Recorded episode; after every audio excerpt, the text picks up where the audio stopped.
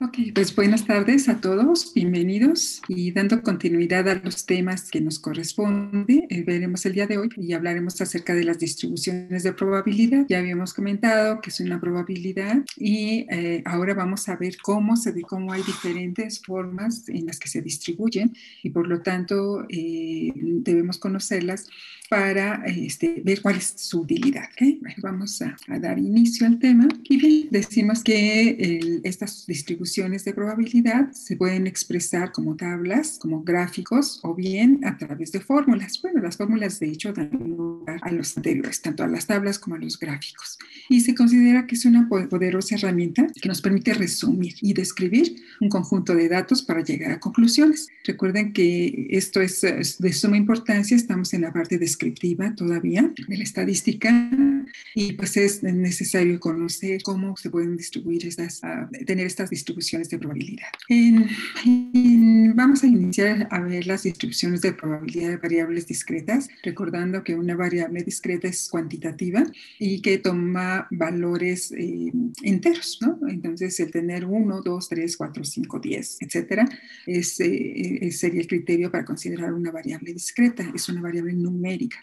Entonces, eh, ¿cómo se distribuyen estas variables discretas? Pues bueno, insistimos que puede ser en forma de tabla, en forma de gráfico, eh, utilizando fórmulas u otros dispositivos que se utilizan para especificar los valores posibles de una variable aleatoria discreta junto con sus respectivas probabilidades. Em, las distribuciones de probabilidad discreta eh, se van a considerar como, eh, o se manejan en estadística como la P de X, es decir, la probabilidad que toma una variable aleatoria.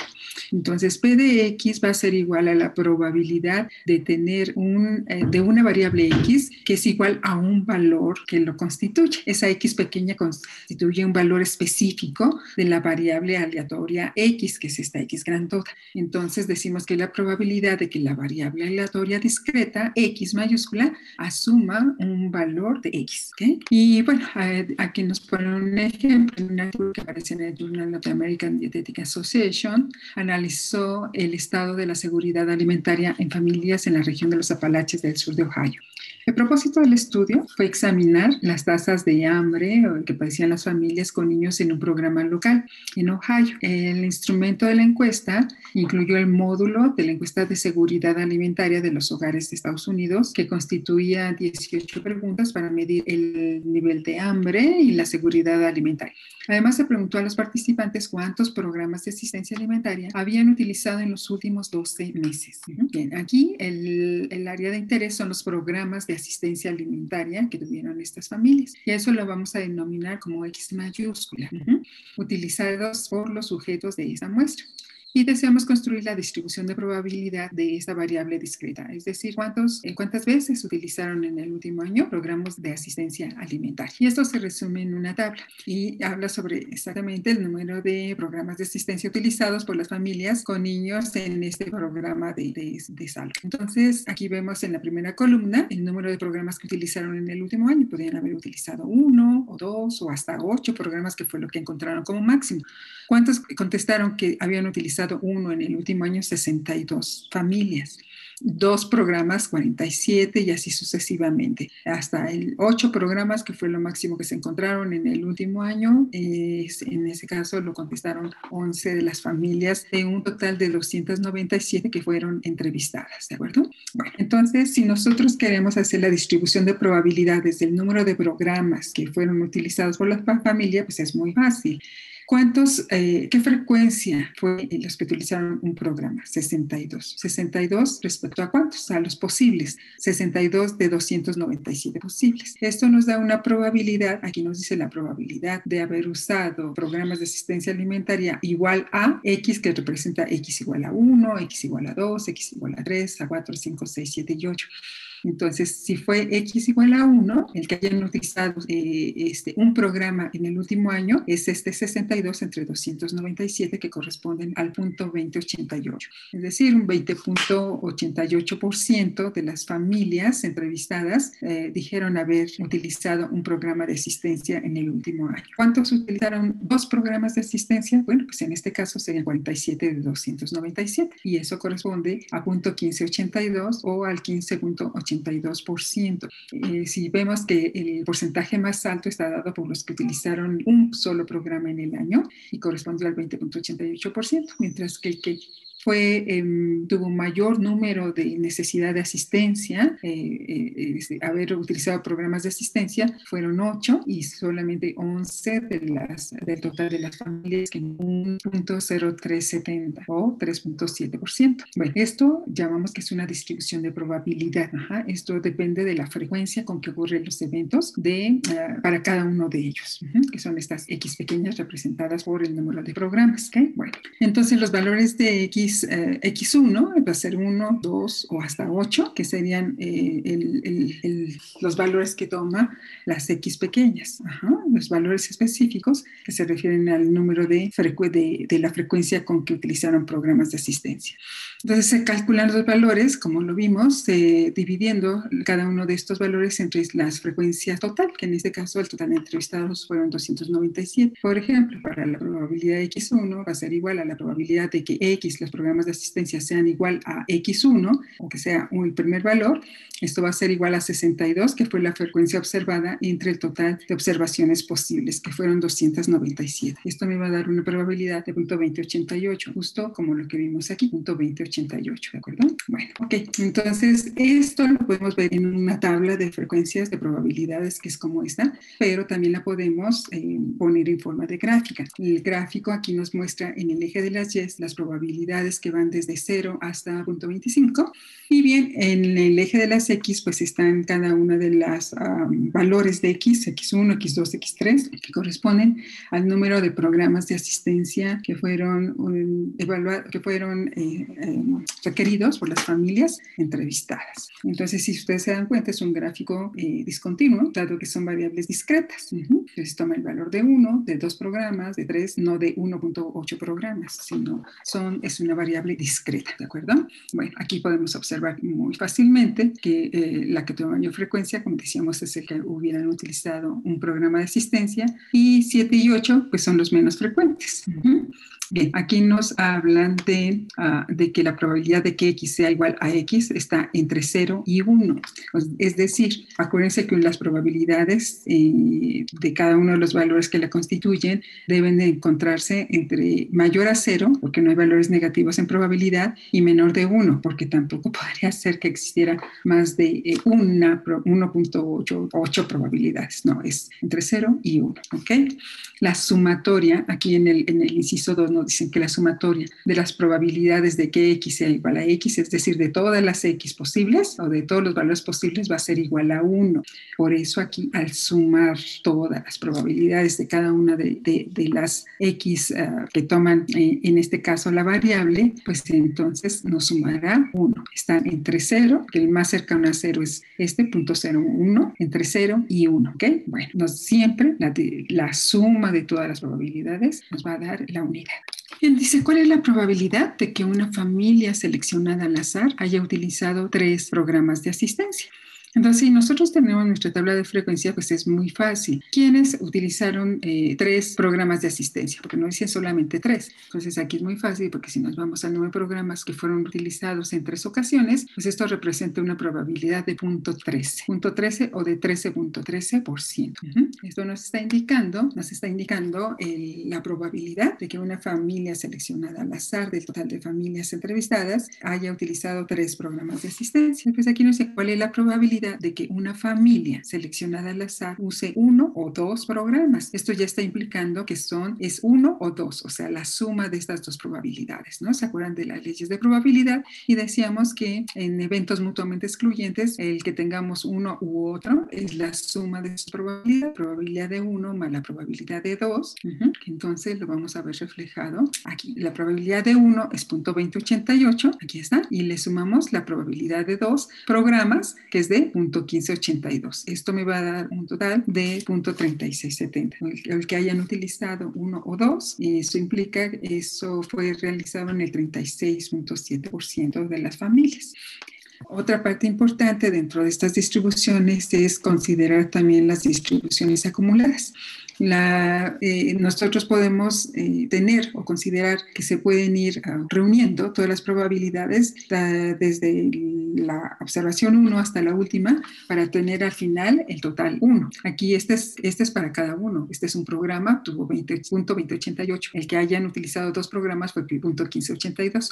Pero si acumulamos sus probabilidades, entonces podemos tener lo siguiente. Para un programa es punto 2088 y le sumamos el punto 1582 de haber tenido dos programas y eso me da punto 3670. Si le sumo la probabilidad de las que tuvieron tres programas, entonces ya sumo estos tres y voy a tener punto 498. Eso ya implica la mitad, la mitad de los sujetos, prácticamente de las familias, la probabilidad de haber tenido, de haber tenido hasta tres programas de asistencia fue del 49% de probabilidades, aquí ya lo estamos viendo, ¿sí?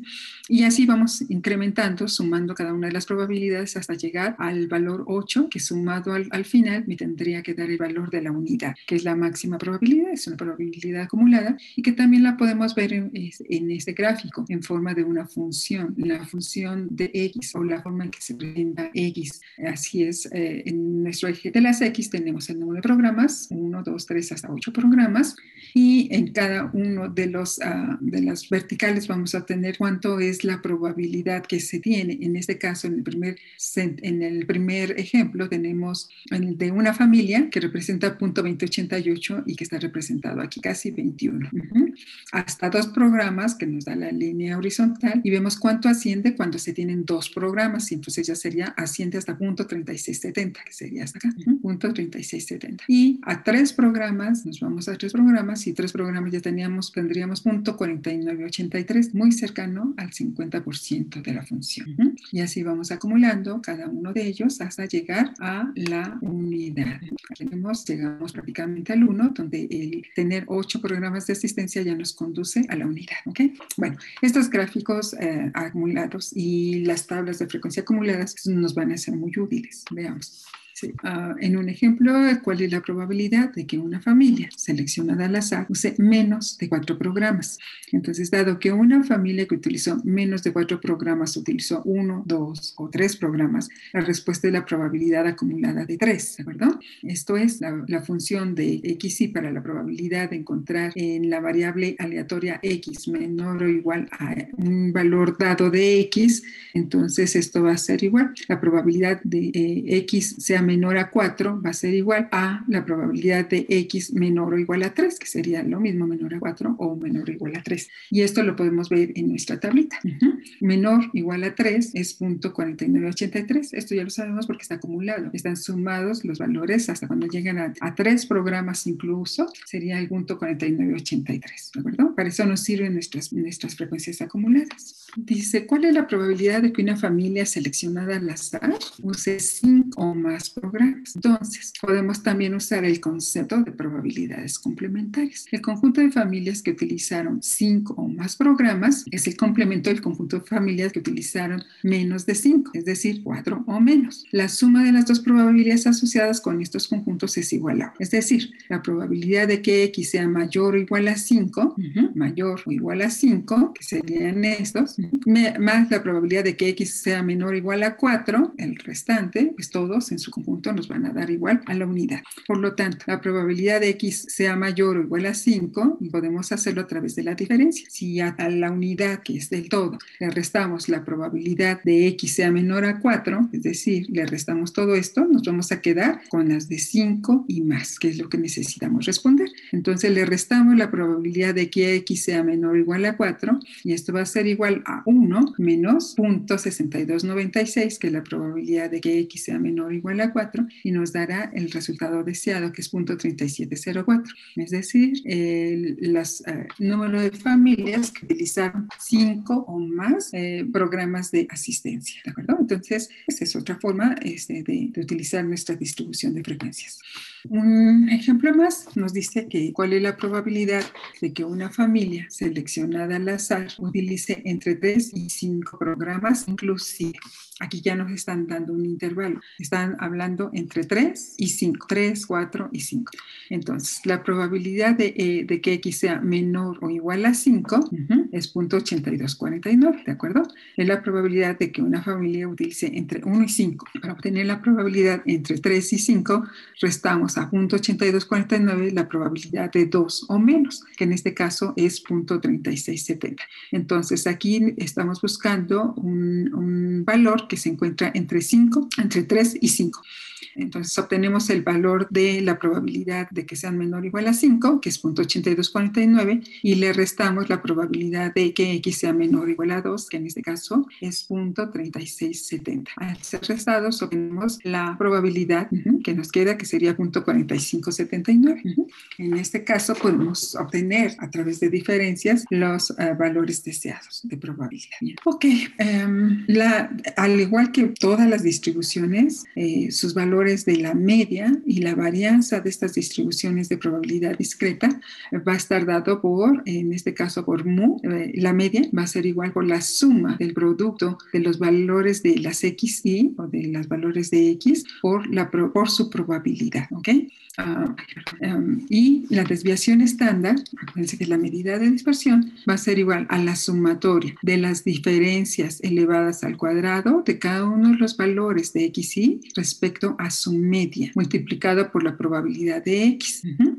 Y bueno, nos da la igualdad en este caso. Uh -huh. Entonces, eh, tenemos una media mu, p de x, que es lo que está aquí, es la, es la frecuencia relativa de una variable aleatoria dada de x y sigma al cuadrado y la desviación estándar, que es la raíz cuadrada positiva de la varianza. Que eso ya lo habíamos visto. Okay. Entonces, eh, ¿cuáles son la media, la varianza y la desviación estándar de la distribución del ejemplo 421, el que acabamos de ver? Entonces, de nuestra tablita de frecuencias, ¿no? Que es el que está aquí.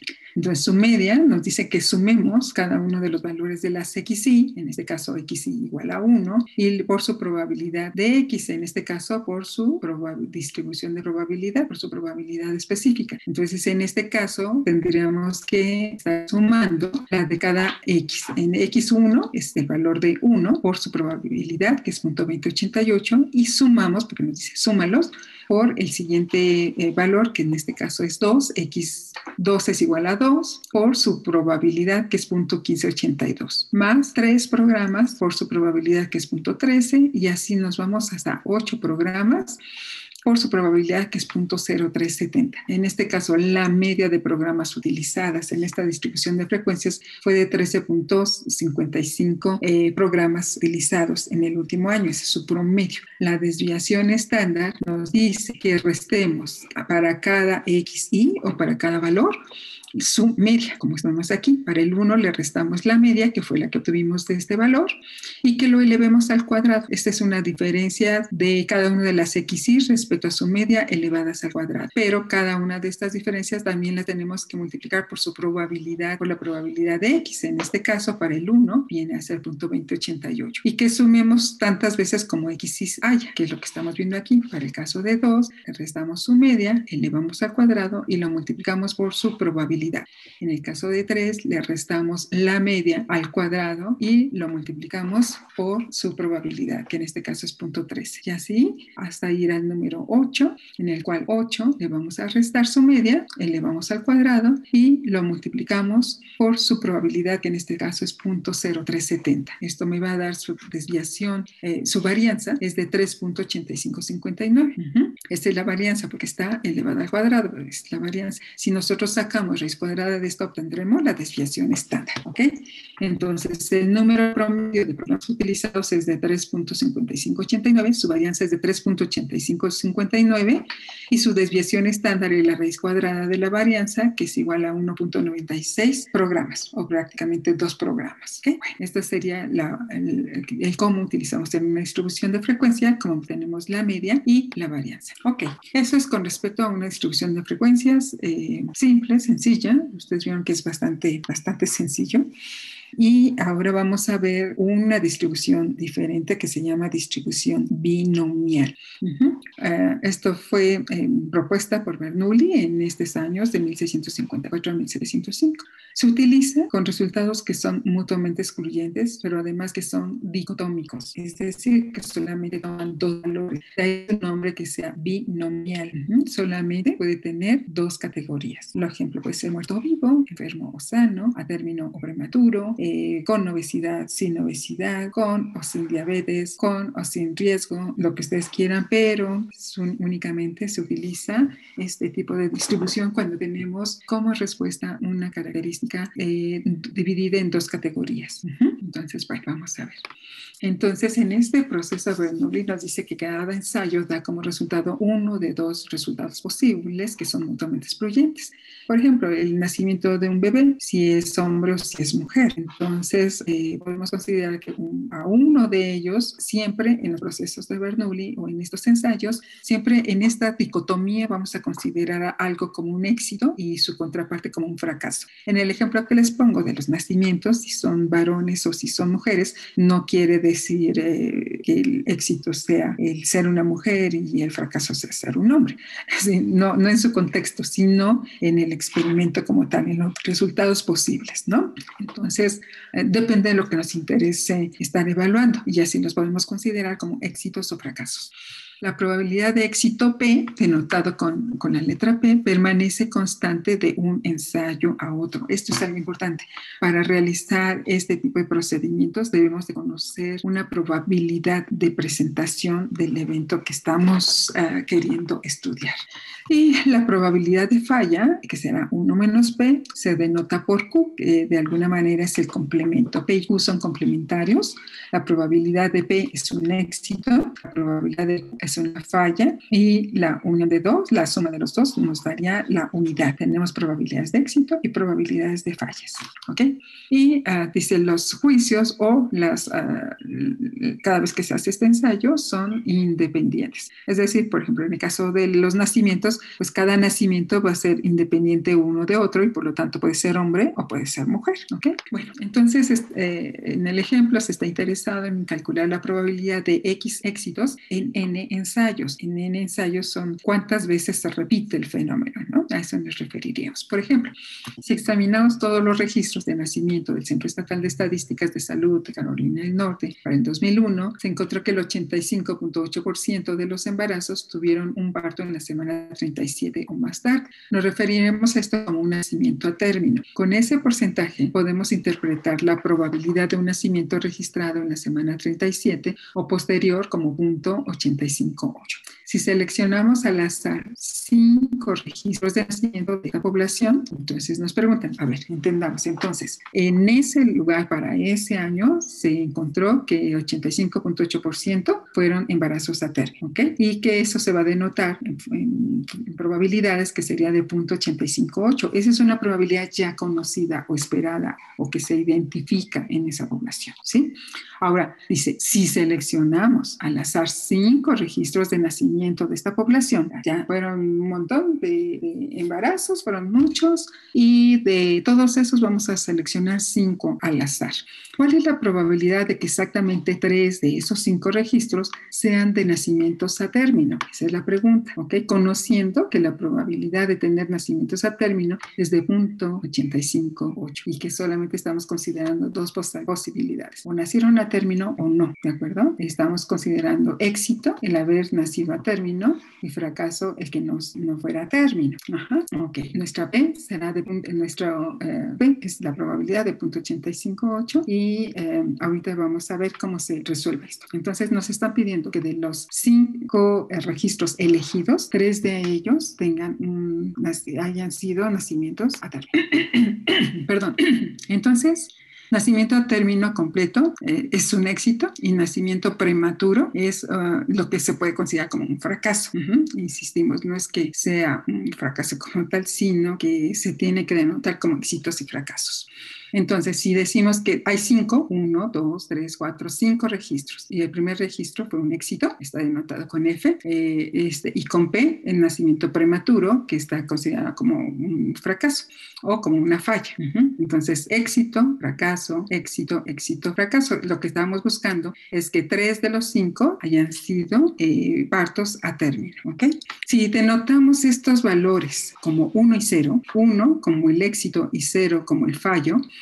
entonces podemos decir que el primero fue un éxito, el segundo prematuro es un fallo, el tercero que fue a término es un uno, que es un éxito, el cuarto que fue un éxito es un uno y el prematuro es un cero. Entonces, uno, cero, uno, uno, cero. Estamos eh, convirtiendo en binario los valores, ¿se dan cuenta? Unos y ceros, ¿de acuerdo? Entonces, ¿cuál es la probabilidad de que exista 1, 0, 1, 1, 0? Esto sería igual si lo lo, trasladamos a los valores de probabilidad, a las letras de probabilidad, el 1 es eh, el valor de P, 0 es Q, 1 es P, 1 es P y 0 es Q. Y esto sería igual Q al cuadrado por P al Q, 3 P, 2 Q, ¿sí? Q al cuadrado y P al Q. Entonces, fíjense, esto aquí ya es muy interesante. Nosotros decimos esta secuencia que tenemos aquí de 1, 0, 1, 1, 0, puede ser así, pero puede tomar varias situaciones. No es lo mismo que yo en el primer primer registro que obtenga sea un éxito o que el primer registro sea un fracaso. Y que el segundo registro que yo obtenga pues un éxito o puede ser un fracaso. Y el tercero puede ser un éxito o un fracaso. Y así. Esto me, a lo que me lleva es que me da una secuencia de posibilidades de cómo se da uh, la, la, la, búsqueda o el encontrar estos tres eh, estos tres eh, sujetos que tuvieron éxito y los dos con fracaso. Entonces, las secuencias posibles están aquí y dice que hay 10 secuencias posibles en las que pueden ser seleccionados los sujetos, es decir, que los primeros tres selecciones de registros hayan sido éxitos y los otros dos fracasos, o que el primero haya sido un éxito, los otros dos fracasos y los siguientes dos éxitos, o bien los dos primeros éxitos, un fracaso, un éxito, un fracaso, o que los dos primeros sean éxito, los dos que consecutivos sean eh, fracasos y de final un éxito. O un éxito, fracaso, éxito, fracaso y un éxito. O primero fue fracaso, los siguientes tres éxitos y el siguiente, el último fracaso. Entonces, dense cuenta que tenemos diferentes posibilidades y las combinaciones posibles de estos cinco elementos, de cómo se va dando eh, en, en forma azarosa, pues existen 10 posibilidades de cómo pueden darse esta situación. Esto se le llama también como combinaciones posibles. ¿Cuáles son las combinaciones posibles cuando tenemos es, eh, eh, cinco elementos? ¿Ok? Bueno, entonces aquí nos dice, hay una pregunta, dice, ¿cuál es la probabilidad en una muestra aleatoria de tamaño 5, este es nuestro tamaño 5, extraída de la población especificada de observar tres éxitos, ¿no? Entonces, registro de un nacimiento a término y dos fallas, registro de un nacimiento prematuro. Entonces, bajo una condición ya, ya, ya establecida de que la probabilidad de tener actos a término es de 0.858, que esta es una premisa, entonces Q, que es el complemento, va a ser 1 menos P o igual a 1 menos 0.858, que va a ser igual a 0.142. Ese es el complemento. 0.852 total de probabilidad de éxitos, 0.14 14.2 es la probabilidad de fracasos, que sumados nos van a dar 1, ¿ok?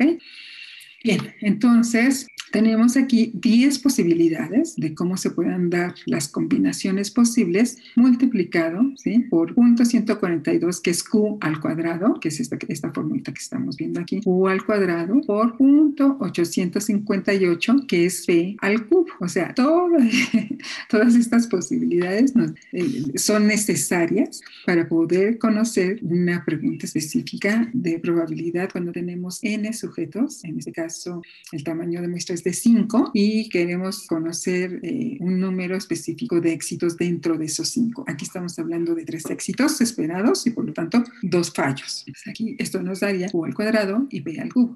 Entonces, 10 posibilidades multiplicadas por los fallos al cuadrado por multiplicado por los éxitos al cubo, que son las tres veces posibilidades que se pueden presentar y esto me da igual a punto 1276. Es decir, 12.76% de probabilidades de que en una muestra de tamaño 5 encontremos tres éxitos y dos fracasos, dado que se conoce que la probabilidad de que tengan, eh, de que sean nacimientos a término es de 0.858. ¿Ok? Bueno, me van a decir, ¿y eso para qué? Ahorita vamos a ver. Ok, entonces fíjense que la combinación de objetos, ahorita que teníamos cinco objetos, pues resulta relativamente sencilla.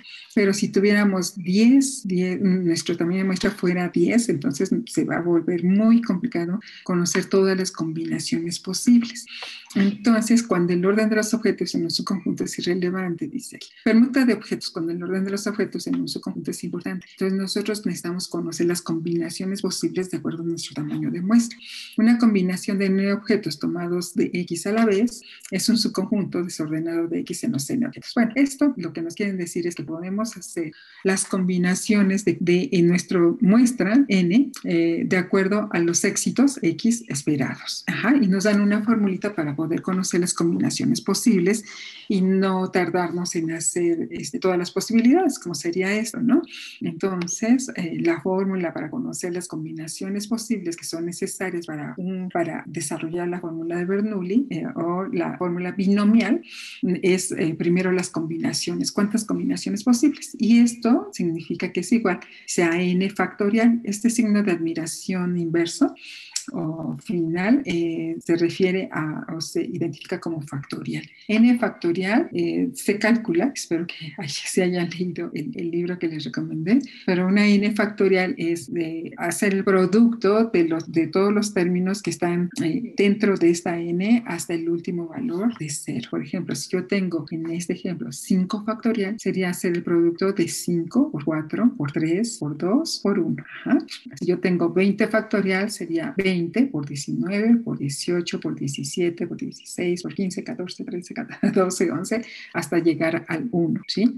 Bueno, en el ejemplo tenemos n factorial, son 5, ¿no? Nuestra n. Y los éxitos que queremos buscar, la x son 3. 3 factorial sería 3 por 2 por 1, ¿ok? Y aquí tenemos la n, que son 5, menos x menos x, que en este caso serían 3. En este caso serían 2 factorial. x factorial por 2 factorial. O 3 factorial por 2 factorial. ¿Ok? Entonces, bueno, esto me da la igualdad, me va a dar el número de combinaciones posibles que toman los éxitos esperados de una muestra de tamaño n este, posibles, ¿ok? Entonces, binomial tenemos el número de éxitos, que son X, que pueden ser desde que no haya ningún éxito hasta que todos sean éxitos. Y las probabilidades van a estar dadas, entonces decíamos, por las combinaciones posibles y la, ah, el producto de, los, ah, de las probabilidades de fracaso y de multiplicadas por el éxito. ¿Ok? Entonces, veamos aquí. Aquí tenemos las combinaciones posibles con la formulita que acabamos de ver, esta de aquí al lado, y tenemos que conocer eh, Q, que es el complemento de P, sea, esa probabilidad que ya es conocida, y elevarlo a, la, a los eh, exponentes correspondientes. En este caso, Q es n menos 0, porque este es eh, n menos x, que es, en este ejemplo es 0, y P a la 0, que entonces esto me daría la unidad. Bueno, si fuera el número de éxitos 1 de las n posibles, entonces es el número de combinaciones que se dan de éxitos respecto al tamaño de muestra y multiplicados por q a la n menos 1 por b a la 1. Y así para cada uno de los valores. Entonces, esto, estas probabilidades, al ser sumadas en el tamaño n que está siendo observado, me va a dar el valor de 1. ¿sí? Todas las distribuciones de probabilidad son iguales a 1. La suma de las probabilidades de los elementos que están incluidos en, ese, eh, en esa muestra. Todos van a ser igual a 1. ¿ok? Bueno, entonces en el ejemplo decíamos que en una muestra en igual a cinco registros de nacimiento eh, se pretende encontrar eh, la probabilidad de que tres nacimientos a término. Lo vimos desglosadito allí porque era muy sencillo y aquí no los dan nuevamente. Con la forma n es igual a 5, tenemos x que es igual a 3 éxitos y n menos x igual a 2 son los fracasos. Si ah, aplicamos nuestra fórmula, nos dice cuántas combinaciones tienes de tres éxitos en cinco posibles eh, en cinco posibles registros. Entonces nos dicen, bueno, tienes que calcular n factorial en el numerador, que n factorial es 5, y desarrollado sería 5 por 4 por 3 por 2 por 1, dividido entre x factorial, aquí está la fórmula, que x factorial en este caso son mis tres eh, éxitos, y aquí 3 factorial sería 3 por 2 por 1, ¿sí? Después dice n menos x, que tendríamos 5 en nuestra n, menos x, que son los tres que estamos buscando, me da 2 factorial. 2 factorial es 2 por 1. Entonces 5 por 4 por 3 por 2, 5 por 4, 20, por 3, 60, por 2, 120, por 1, 120. Este es el 120 que tenemos aquí. Y abajo 3 por 2 son 6, por 1, 6, por 2, 12, por 1, 12. Entonces me da 12. bueno, 120 entre 12 es igual a 10. 10 son nada más las combinaciones posibles. Es decir, esto que llevamos aquí, ¿no? Entonces, este, todavía nos falta conocer la probabilidad. Esto nada más nos está dando las combinaciones. Y las combinaciones posibles están aquí. Y nos falta multiplicarlo, ese 10, por Q a la N menos X, por P a la X. ¿De acuerdo? Bien, entonces aquí seguimos. Estamos con nuestras fórmulas, combinaciones por éxitos a la n menos x, por, eh, perdón, por fracasos o fallos, que es q a la n menos x, por los éxitos, que es p a la x.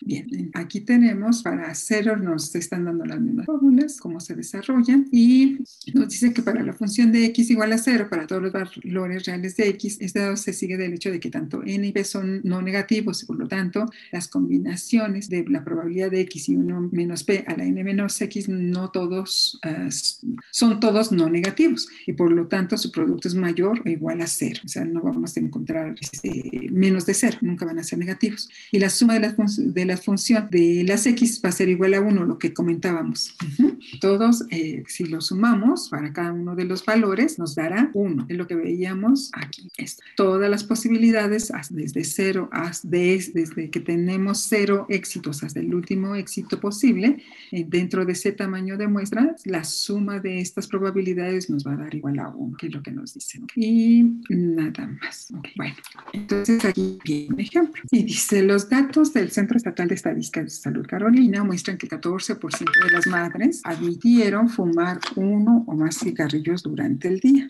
Uh, ah, perdón, uh, admitieron, muestran que el 14% de las madres admitieron fumar uno o más cigarrillos al día durante el embarazo. 14% lo admitieron. Si se selecciona una muestra aleatoria tamaño 10 de esta población, cuál es la probabilidad de que contenga exactamente cuatro madres que admitieron haber fumado durante el embarazo, sabiendo de antemano que el 14% eran fumadoras, ¿ok?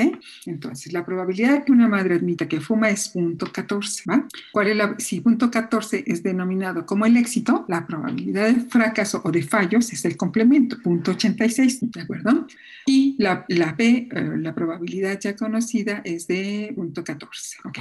Entonces, nos dice que aplicando nuestra formulita vamos a tener que la función de x igual a 4, uh -huh, de la función binomial para x igual a 4 será igual a las combinaciones posibles de cuatro éxitos en, en, un tamaño de muestra 10 con una probabilidad de éxitos de punto, de fracasos, de fallos de punto 86 elevado a la n menos x si tenemos 10 y le restamos las x que son eh, el tener 4, x igual a 4, 10 menos 4 es igual a 6, entonces el exponente 6 para q y para el éxito es eh, P a la X. En este caso, el éxito es punto 14 elevado a la a X, que sería 4, a la cuarta potencia.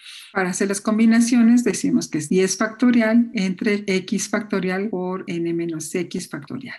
Entonces esto nos va a dar un valor de 10 por 9 por 8 por 7 por 6 por 5, 4 por 3 por 2 por 1, entre 4 por 3 por 2 por 1, multiplicado por 6 por 5 por 4 por 3 por 2 por 1. ¿sí? Ya no, no los desglosan, pero en sus calculadoras eh, lo pueden obtener. Pueden, hay un simbolito igualito que ese, donde dice X, X, admiración. Ese es el X factorial. Si ustedes le ponen el número y le aplican esa, uh, ese botoncito, pues les va a dar el factorial. ¿ok?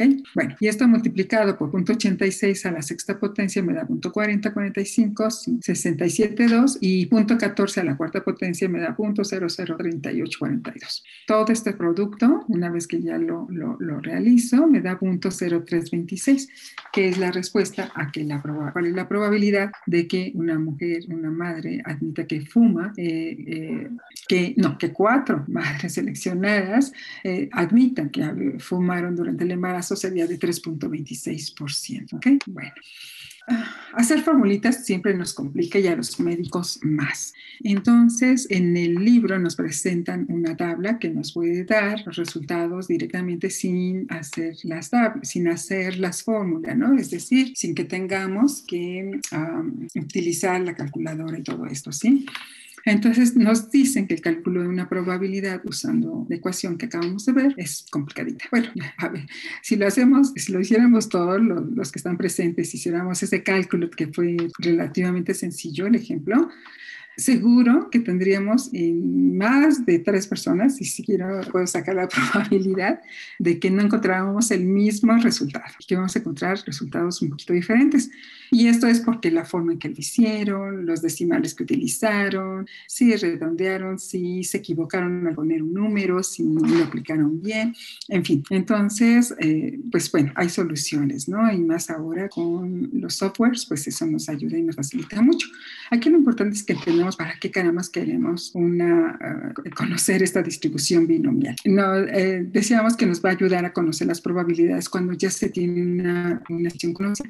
Por ejemplo, eh, hay otro ejemplo en un libro que nos decía, eh, conociendo que la sobrevida de los pacientes con cáncer de próstata es de 0.8 este, en una población, es del 80%, ¿cuál es la probabilidad de que dos sujetos sobrevivan o que los dos fallezcan o que uno sobreviva y uno fallezca? Eh, parece sencillo, ¿no? Pero les decía, en este caso, mi n es igual a 2 y el éxito, pues pueden ser las x, pueden ser igual a 2, o sea que los dos sobrevivan, o pueden ser eh, la X puede ser igual a cero, que ninguno sobreviva, o que los dos fallezcan, o que uno sobreviva y el otro fallezca. Entonces, con esa simpleza, el, aplicar este tipo de fórmulas nos permite saber cuál es la, contestar estas preguntas, la probabilidad de que los dos sobrevivan, de que los dos fallezcan o de que uno de los dos sobreviva. Aquí la situación, fíjense, es muy interesante porque los dos que sobreviven, pues, ok, son dos éxitos en una N de dos. A que ninguno sobreviva, sería eh, cero éxitos en una N de 2, pero que sobreviva uno, parecería sencillo uno ah, de, de dos, pero no es lo mismo que sobreviva el primero y fallezca el segundo, o que fallezca el primero y sobreviva el segundo.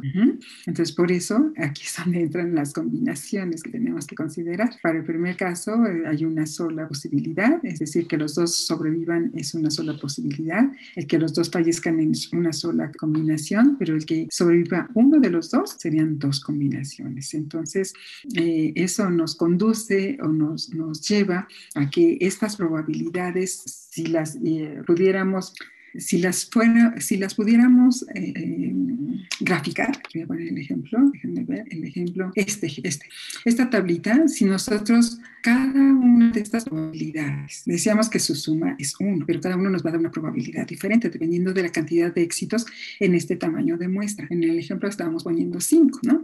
Si n es igual a 5, pues tendríamos 5 probabilidades. Si nosotros graficamos cada una de estas probabilidades, ¿qué creen que sucede? Al ser graficada cada una de estas probabilidades, vamos a tener que, vamos a observar que su distribución es muy, muy cercana a la distribución normal. ¿Por qué? Porque esta, esta probabilidad de cero éxitos en 5 es muy bajita. El que tengamos 1 en 5 va a aumentar, 2 en 5 va a aumentar, 3 en 5 aumenta de manera más grande y después vuelve a disminuir cuando son 4 en 5 o 5 de 5.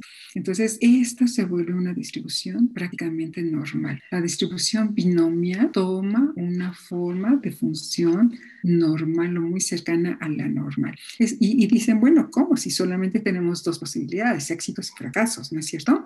Pero dense, dense cuenta que esta eh, situación de éxito y fracaso puede estar presente o no en cada uno de los sujetos de nuestra muestra y que dependiendo de nuestra muestra, pues las probabilidades se van a modificar. Pero en el conjunto de esa muestra, al graficarlo, lo que observamos es una distribución normal. Y esto es bien interesante en esta distribución binomial, ¿ok? Bueno, entonces de ahí que ya que hicimos todas estas formulitas, ¿no? Nos dicen que podemos usar una tabla binomial el cálculo de una probabilidad usando esta ecuación, entonces decimos que es complicadona y que podemos hacer uso de herramientas para poder solucionar. Entonces dice aquí, suponga que se sabe que el 10% de cierta población es daltónica. Si se extrae una muestra aleatoria de 25 personas de población usando la tabla, eh, encontrar la probabilidad, primero, de que 5 o menos sean daltónicos. Segundo, de que 6 o más sean daltónicos. Que entre 6 y 9 inclusive sean daltónicos. O, y por último, 2, 3 o 4 lo sean. ¿Ok? Entonces vamos a contestar la primera, pero no vamos a hacer focunita. Pero imagine, bueno, nuestros datos para la primera tenemos n igual a 25, son nuestros 25 personajes. Nuestra x o los éxitos que deseamos saber es hasta 5, x es igual a 5, 5 o menos.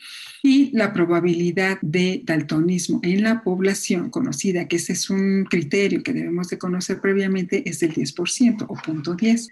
Nos dice aquí que el resultado es .966. Bueno, ¿cómo usamos nuestra tabla? Solo recuerden los datos, que es n igual a 25, x o éxitos igual a 5, que es lo que estamos buscando, y la probabilidad conocida es de .10. ¿Se acuerdan que les decía que en su libro, en el libro que estamos utilizando, viene un apéndice de tablas? Que la primera tabla que ya revisamos fue la de eh, eh, números aleatorios, la segunda tabla es la probabilidad de distribución binomial, que es la que vamos a ver, ¿ok? Entonces aquí tenemos nuestra tabla de distribución binomial y primero vamos a entenderla. ¿Se dan cuenta que este gráfico es una distribución normal? Es lo que les decía, o sea, uno dice, bueno, ¿y de dónde salieron la distribución normal si solamente tenemos dos posibles valores, éxitos y fracasos? E, e, esto es eh, lo interesante de aquí. Ya les comentaba que depende de nuestro tamaño de muestra, lo que buscamos es la probabilidad de que en cada uno de los sujetos suceda el éxito o el fracaso. Y al ver cada una de estas probabilidades, entonces al ser graficados podemos obtener un gráfico muy, muy parecido a una distribución normal. Y bueno, ya que dijimos que este gráfico o esta distribución es eh, todas las posibilidades o las probabilidades van a ser igual a 1, entonces dense cuenta, todo lo que esté en esa área, todo, todo, todo va a valer 1. y, aquí tenemos en el eje de las X los probables éxitos. Puede ser que no haya ningún éxito o en este ejemplo hasta 5 éxitos posibles. Entonces, eh, nuestra muestra aquí es de 5, ¿no? Y el ejemplo que nos ponen aquí, es la probabilidad de X sea menor o igual a 3, dado que tenemos una N de 5 y una probabilidad conocida este es el ejemplo que nos está poniendo en este gráfico. Y eso dice que va a ser igual a punto 9130. Todo lo que está en gris o en color azurado, digamos, eh, todo esto equivale a punto 9130. ¿Cuánto me deja del área bajo la curva? Pues 1 menos punto 9130, que es aproximadamente punto, 087, que es lo que equivaldría a estas dos barritas que están en blanco. Es el complemento, si se dan cuenta. Entonces, para 0 tenemos esta probabilidad, para 1 esta, para 2 más alta, para 3 muy parecida a la de 1, la de 4 parecida a la de 0 y la de 5 muy pequeñita. ¿Ok?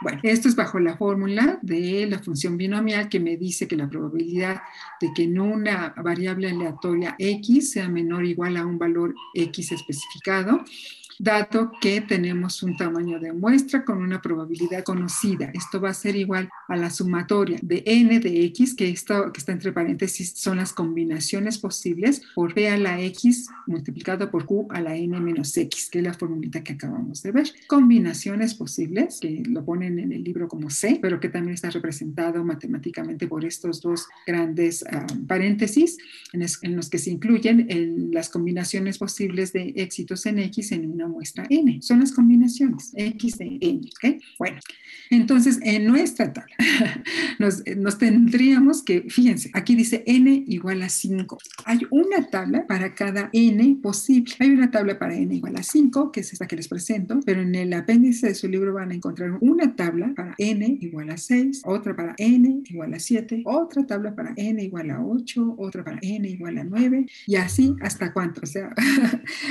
tiene un límite en las tablas, en las tablas de, los libros. En, la, en este libro, la n máxima es n igual a 25. Es decir, que si ustedes tuvieran una muestra de 30, ya no podrían encontrar la probabilidad en tablas tendrían que hacerlo manualmente. O, usar un software como el que vamos a ver para solucionar este, este, este ejemplo, ¿no? Bien, entonces, nuestro ejemplo decía n igual a 25, ¿sí? x igual a 5 y p igual a punto 10. Tendríamos que irnos en la tabla de n igual a 25, la última tabla, para poder encontrarlo. Pero ya me acordé que eso es esa tabla. Ahora les puse la tabla, entonces vamos a hacerlo con este ejemplo de n igual a 5. Vamos a tomar el ejemplo que tenemos aquí. Nos dice x menor o igual a 3, o sea, son los éxitos, dado que tenemos un tamaño de muestra 5 y tenemos una probabilidad de ocurrencia de punto 40, ya conocida. Tendríamos que buscar entonces n igual a 5, que es esta tabla, aquí sí. Buscaríamos el valor de x menor o igual a 3, que aquí está dado. Si n es igual a 5, las x posibles son desde 0 hasta 4. en, en esta, hasta, hasta que tuviéramos punto 10 o hasta 5, de x igual hasta 5. Ok. Y la probabilidad de punto 40 la tenemos que buscar, aquí está P, probabilidad de punto 40, aquí estamos apenas en punto 01, punto 04, que aquí es 4, no es 40, aquí es punto 10, aquí es punto 20, aquí es punto 30 y hasta el siguiente segmento encontraríamos el punto 40. Punto, aquí, está aquí se alcanza a ver todavía, punto 10, punto 20, punto 30 y punto 40, ¿sí? Que es lo que nos están diciendo aquí, la probabilidad conocida desde punto 40, tienes un tamaño de muestra de 5, que es n igual a 5, que es este de aquí, y quiere saber la probabilidad de tener tres éxitos en cinco posibles eh, respuestas. Entonces, tres éxitos, nos iríamos a x igual a 3 y nos vamos hasta la p igual a punto 40, que sería punto 9130, que es el resultado que tenemos aquí. O sea, aplicando la fórmula de las combinaciones de éxitos en función de la n multiplicado por q a la n menos x y por p a la x, nos daría igual punto 9130. Aquí la facilidad de la tabla es que nos da directamente el resultado. Entonces, ustedes podrían hacer el ejercicio de buscar la tabla con n igual a 25, buscar x igual a 5 para una probabilidad de punto 10 y encontrarían la respuesta del ejercicio, ¿ok? Bueno, ¿qué pasa si tenemos más de esos datos? Ya va a ser un poquito más difícil. Bueno, ya no van a encontrar tablas para su solución y una tendría que hacerse a mano, que es muy complicado, y la segunda es que utilizáramos SBCS. Les voy a decir cómo se utiliza en SBCS. Bueno, entonces dejar de compartir y vamos a ver, les voy a compartir el, el, paquete estadístico de SBCS que, bueno, déjenme regresar al PowerPoint mientras lo... bueno, voy a abrir el paquete estadístico porque no lo tengo abierto. Yo creí que se lo había dejado abierto, pero no. Mm, mm, mm, tendríamos que hacer ahí nuestra base de datos. Lo que vamos a hacer ahorita es poner nuestros datos en SBCS, en nuestro, hacer un nuevo, una nueva base de datos Les comparto ahora sí, compartir pantalla. Entonces aquí tengo mi basecita de datos y vamos a hacer ahora sí el ejemplo de n igual a 25, ¿se acuerdan? Entonces, este, ah, lo que tendríamos que hacer es poner aquí la posibilidad, la cantidad de éxitos que quisiéramos este, ver, ¿sí? Uno por uno. Entonces, desde 1 hasta 25. No sé por qué tarda, pero bueno, ha de ser por el internet. Yo supongo, 4, abajo 5, abajo no me permite ir más rápido, disculpen. 9 y 10. Bueno, no sé por qué de alguna manera. Tendríamos que ponerlo hasta 25. Me voy a dejar, me voy a quedar en 10 y, este, y, vamos a utilizar eh, la, las x igual a 5 y la probabilidad de punto 10 igual, ¿sí? O sea, es decir, 5 en 10 de 10 posibles éxitos, ¿sale? 5 de 10 posibles resultados, no de posibles este, éxitos. Entonces, bueno, aquí tengo mi variable, le voy a dar un nombre, me voy a vista de variables, déjenme compartir nuevamente por si no lo ven. Eh, me fui a vista de variables y en vista de variables le puedo poner un nombre, que en este caso sería mi, vamos a ponerle al nombre de la variable, mis n, ¿sí? que en este caso pueden ser 1, 2, 3, 4 hasta 10. Y nada más. Lista de datos, me regreso otra vez a mi base de datos, haberle nombrado ¿no? como n. Y ahora me voy a, a la parte de arriba en SBCS, en, en, las diferentes opciones, donde dice transformar. Una vez que selecciono transformar, selecciono la primera opción que dice calcular variable. Les vuelvo a compartir. En calcular variable, nada más tengo una sola variable que se llama n. Voy a crear una nueva variable, entonces le tengo que poner un nombre. Le voy a poner probabilidad de, eh, de n, probabilidad de x, ¿no? Le voy a poner así el nombre. Y aquí en grupo de funciones voy a buscar una función que se llama FDP y FDP no centrada, que significa funciones de probabilidad. Al ser seleccionada se abre una serie de funciones en la parte de abajo y selecciono la de eh, la normal, PDF normal. Ay, PDF normal. Binomial, estamos buscando binomial, binomial. Aquí está, PDF binomial, ¿ok? FDP es función de probabilidades y busco la pdf.binom, que es binomial.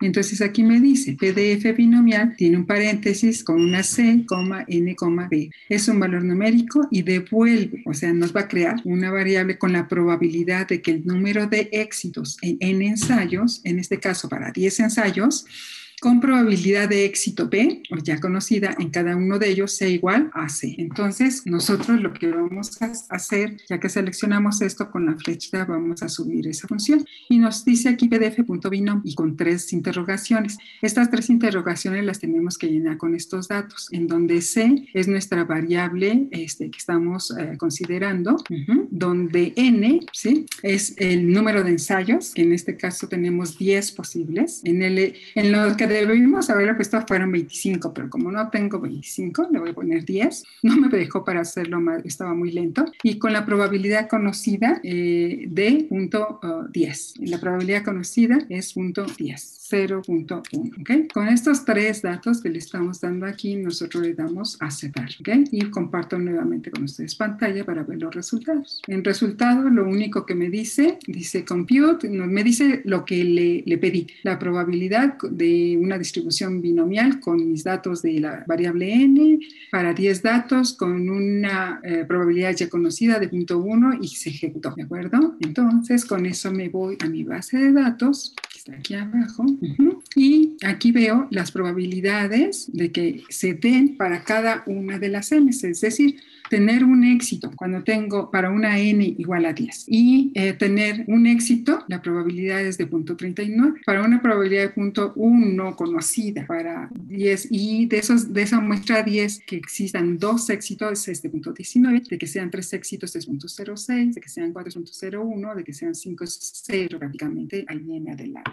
Podemos ponerle más uh, decimales a nuestra variable para que, para que lo puedan ver. Déjenme checarlo si se ve en pantalla. Y aquí este, podemos poner, agregar el número de decimales y nos puede ser más útil porque hay unas probabilidades muy bajitas como estas que se pierden cuando utilizamos solamente centésimas. ¿Ok? Bueno, pues es, es muy sencillo de conocer si nosotros quisiéramos de esta n igual a 10 para x igual a 5, para un valor específico de x, cuántos 5 éxitos en un tamaño de muestra 10 cuando la probabilidad de éxitos es de 0.1 es muy bajita, 0.001, 1 en mil posibilidades, ¿no? O 1.5 en mil posibilidades entonces, este, depende de lo que nosotros quisiéramos poner. En el ejemplo debimos haber puesto n igual a 25, tener los 25 datos para una x igual a 5 y entonces eh, con esos mismos valores podríamos tener otras probabilidades. Aquí nos faltaría para el 11, 12, 13, 14, 15 hasta el 25, ¿de acuerdo? Bueno, nada más es un ejemplo para que sepan este, cómo lo utilizamos en Vamos a continuar. Entonces tenemos, ok,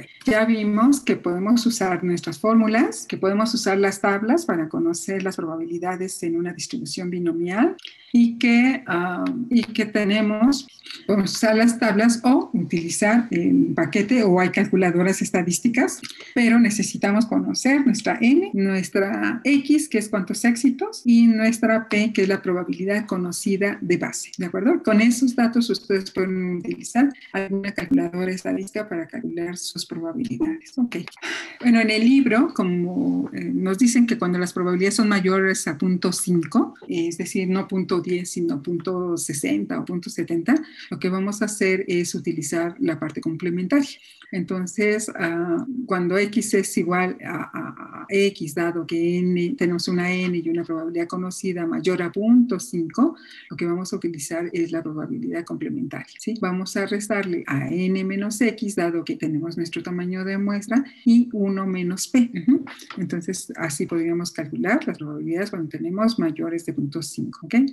Otra situación importante en la distribución binomial son los parámetros binomiales, en la que la distribución binomial tiene dos parámetros. Acuérdense que los parámetros son nuestros estimadores poblacionales y este, uh, son, en este caso, en las binomiales son la n, tamaño de muestra, y la p, la probabilidad conocida.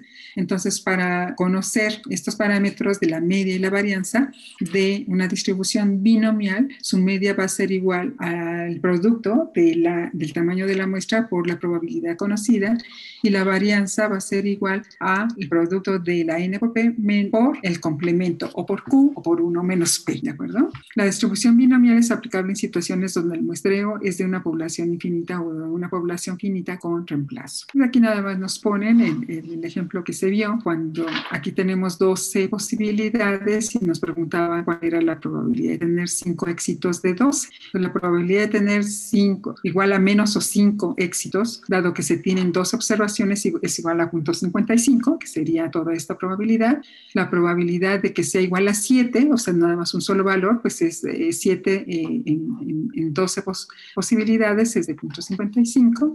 No es cierto, no es de 0.55, es la con una probabilidad conocida de 0.55 sería este valor estimado y tener un, eh, la probabilidad de que x sea mayor o igual a 8, dado que tenemos un tamaño de muestra 12 con una probabilidad de conocida de 0.55 sería pues esta parte complementaria. Lo que nos quieren dar a entender es que las probabilidades sumadas, todas o calculadas cada una de ellas, sumadas nos va a dar igual a 1. Y nos dicen aquí, este, este es 0.55, su complemento sería 0.45. Entonces dice, si estimamos del 7 al 12, la probabilidad de que X sea mayor o igual entre 7 y más, pues, eh, de 12 observaciones es igual a 0.45, que es complemento de esta parte 0.55. ¿okay? Eh, la probabilidad de que x sea igual a 5, dado que tenemos dos observaciones, 0.45, con 0.45 de probabilidad sería este solo valor, y la probabilidad de que x sea menor o igual a 4, dado que tenemos dos observaciones, sería de la probabilidad de 0.45. Entonces es una manera solamente de ver cómo se complementa una de otra, porque siempre nos va a dar la suma 1. Bueno, ahora vamos a pasar a ver eh, la distribución de probabilidad de variables continuas, que es, pues es una de las más importantes que tendría tendríamos que conocer perfectamente bien y de las más utilizadas sobre todo. cuando hablamos de una distribución de probabilidad continua, se refiere a conocer distribuciones de variables aleatorias continuas y recordando que una variable continua es aquella que puede asumir cualquier valor dentro de un intervalo de valores asumidos por la variable. Es decir, entre 1 y 2, si fueran las unidades, habría un sinnúmero de posibilidades de valores que se toman desde 1 hasta llegar al 2. 1.00001, 1.003, 1.0 1.04, 1.5, 1.8, 1.88999, etcétera, hasta llegar al 2. Entonces, es un número, es un continuo de valores que se dan entre cada una de las uh, condiciones que se están midiendo. ¿okay? Bueno, aquí les poner algún ejemplo. Este sería 1.25, 1.2537, 1.34, 1.55. Tantas, con, tan, tan finas las unidades como tengamos nuestro sistema de medición. Si tenemos una forma de medir con 10 milésimas, pues genial, pero a veces nuestra forma de medir pues no llega más que a una décima o una centésima. Entonces, entre más precisos sean, pues tendremos mayores valores centesimales o, unidades que las conforman. ¿okay? Bien, entonces, aquí les pongo un ejemplo de un grupo de sujetos que participaron en un estudio para dejar de fumar y se dan cuenta que aquí es el sujeto 1 con edad de 48 años, son las edades de estas personas hasta 189, el sujeto 189 que tenía 66 años. Esta es una tabla, digamos, desordenada de datos, ¿no? Bueno, lo que tenemos que hacer es eh, obtener o sacar o hacer una tabla ordenada de datos para poder observar cómo se comporta. Si nosotros graficamos todos estos datos de una manera ordenada, pues podemos obtener sus puntos medios de clase y podríamos hacer un histograma. Aquí, a diferencia de, de cuando veíamos el gráfico de distribución discreta de una variable cuantitativa discreta estaban las barras separadas. Aquí las tenemos en forma unidas, pues, y, están dados por sus puntos, eh, por los intervalos de clase. ¿ok? Bueno, entonces, uh, este gráfico está representando las edades y dense cuenta que tiene una distribución muy simétrica y, este, y que eh, nos dice que hay sujetos que tienen edades muy jóvenes, pero también tenemos sujetos con edades extremas, pero que la mayoría de los sujetos se encuentran en el centro. ¿okay? Si nosotros graficamos ahora con los puntos medios de clase, este 34.5, primero el 24.5, después el 34.5, el 44.5, que es el punto medio de clase, 54.5, que es el punto medio de clase, que es cada uno de los puntos medios de clase y lo graficamos, pues entonces tendríamos un polígono de frecuencias, que fue lo que vimos también en, ya en alguno de los temas. Un histograma, un polígono de frecuencias. Entonces tenemos distribuciones continuas. ¿Qué tan continuas pueden ser? Depende del área de, estos uh, rectangulitos que tenemos aquí. Pueden ser muy, muy pequeñitos y entonces darnos una curva mucho más fina. Si son más anchos nuestros, uh, nuestros puntos de corte, pues entonces vamos a tener un gráfico más, menos, eh, con menos rayitas, digamos, ¿no? Está como que más, más, con saltos más grandes. Entonces todo depende de cómo hagamos nuestros intervalos. Este es un intervalo chiquito que puede llegar hasta el infinito. Si entre más pequeños sean estos, estos ah, ángulos, pues entonces nos va a dar una curva así como muy suavecita, ¿no? Una curva que, que esto, entre más pequeños sean, pues ya no se alcanzan a ver como rectángulos, sino son uniones que nos permiten suavizar la curva, ¿ok? Y esto decimos que es una función de una variable x, la que sea. Generalmente en las distribuciones decíamos que el área que se encuentra en bajo esas curvas de distribución equivalen al 1, todas las distribuciones de probabilidad, ¿ok? Lo mismo acá, las áreas bajo la curva estarían siendo igual a 1. Pero, ahora, si nosotros solamente trazamos una perpendicular al eje de las X, una sola rayita, no tiene área, porque es un punto, un punto en el eje de las X. Esto equivale a que sea cero, no tiene área, es igual a cero. Y esto lo podemos expresar como la probabilidad de un valor específico de la variable que sería cero, si nada más tomamos un punto. Pero si tomamos dos puntos, A y B, entonces ya nos conforma un área, ¿sí? Esta área tiene una probabilidad de acuerdo al área que esté ocupando. Puede ser un área pequeñita, pero puede ser un área mucho más grande o, o, menos. O esta incluso podría ser otra área. Desde línea roja al punto A sería una área, o de la línea roja al punto B sería otra área mayor, o del punto B hacia infinito sería otra área, o lo que está menor a la, a la raya perpendicular, pues conformaría otra área. Pero un punto solito no tiene área, ¿de acuerdo? Entonces, lo que tenemos que hacer o lo que vamos a aprender es cómo buscamos o cómo encontramos un área bajo la curva.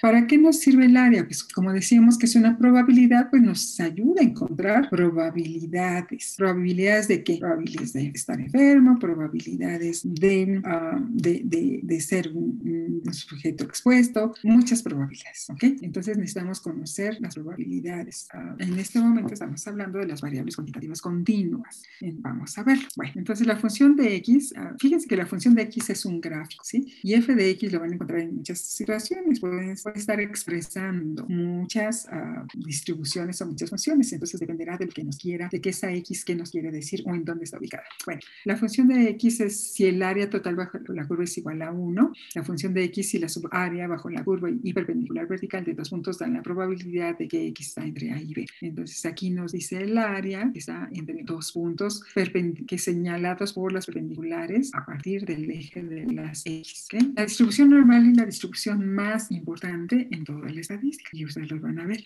Este, fue publicada por primerísima vez en 1733 y se desarrolló la fórmula para hacer su cálculo.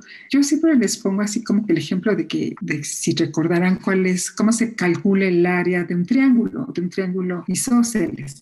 Y bueno, los que se acuerdan de la primaria, pues me contestan que es base por sobre 2.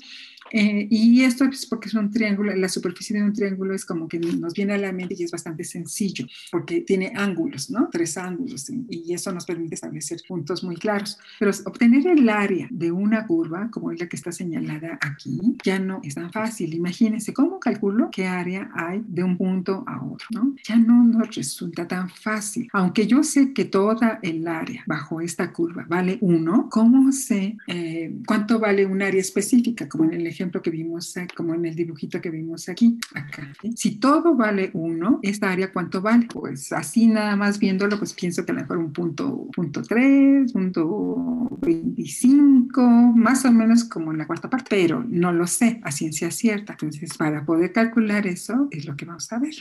Y vamos a ver su importancia. Bueno, pues quienes se tomaron la, la tarea de conocer cómo se, ah, se identifica esta área bajo la curva es a través de esta función. Entonces, me dice que la función de un valor de x va a ser igual al inverso de la raíz cuadrada de dos veces el producto de pi por sigma, multiplicado por eh, el exponente del logaritmo natural elevado a un valor negativo de la diferencia de cada uno de los valores de la x que toma x respecto a su media o respecto a la mu elevados al cuadrado dividido entre dos veces su varianza. Esto me estaría dando un valor de x y x toma valores que van desde menos infinito hasta más infinito. Bueno, ¿qué es E? E es, decíamos que es una constante, que es el logaritmo natural y que equivale a 2.71828 y otros números muchos más. Y pi, eh, eh, igualmente, pi es 3.14159 más otros números por acá. ¿Ok? Son constantes. Esta fórmula la tendría que estar aplicando para encontrar cada una de las pequeñas áreas que se encuentran dentro de esta curva. Por lo tanto, para conocer esta distribución necesitamos conocer dos, dos aspectos. La media o el promedio de los datos y su desviación estándar, es decir, cuánto se alejan los valores respecto a su valor promedio. ¿Qué características tiene la distribución normal que nos permite eh, utilizarla con mayor frecuencia? Primero que simétrica, es decir, que si trazamos un punto medio aquí, la mitad del lado derecho es idéntica a la mitad del lado izquierdo. ¿sí? Es una imagen en espejo. Aquí está nuestra rayita y si dobláramos sobre esa raya la imagen, tendríamos exactamente la mitad de un lado y la mitad del otro. Aquí está. Lo en dos, tenemos la mitad de un lado izquierdo, la mitad del lado derecho y son imagen en espejo una de otra. La media, la mediana y la moda son iguales. Esa es otra característica. Recuerdan que la media nos distribuye al 50% de los dos de un lado y 50% del, del otro lado. Pues entonces la media también hace lo mismo, punto 0.5 de un lado y punto 5 del otro lado, porque es simétrica, dado que vale 1. Entonces eh, representa lo mismo. Es, nos habla de la media. Okay. Decimos que el total bajo la curva es equivalente a la unidad.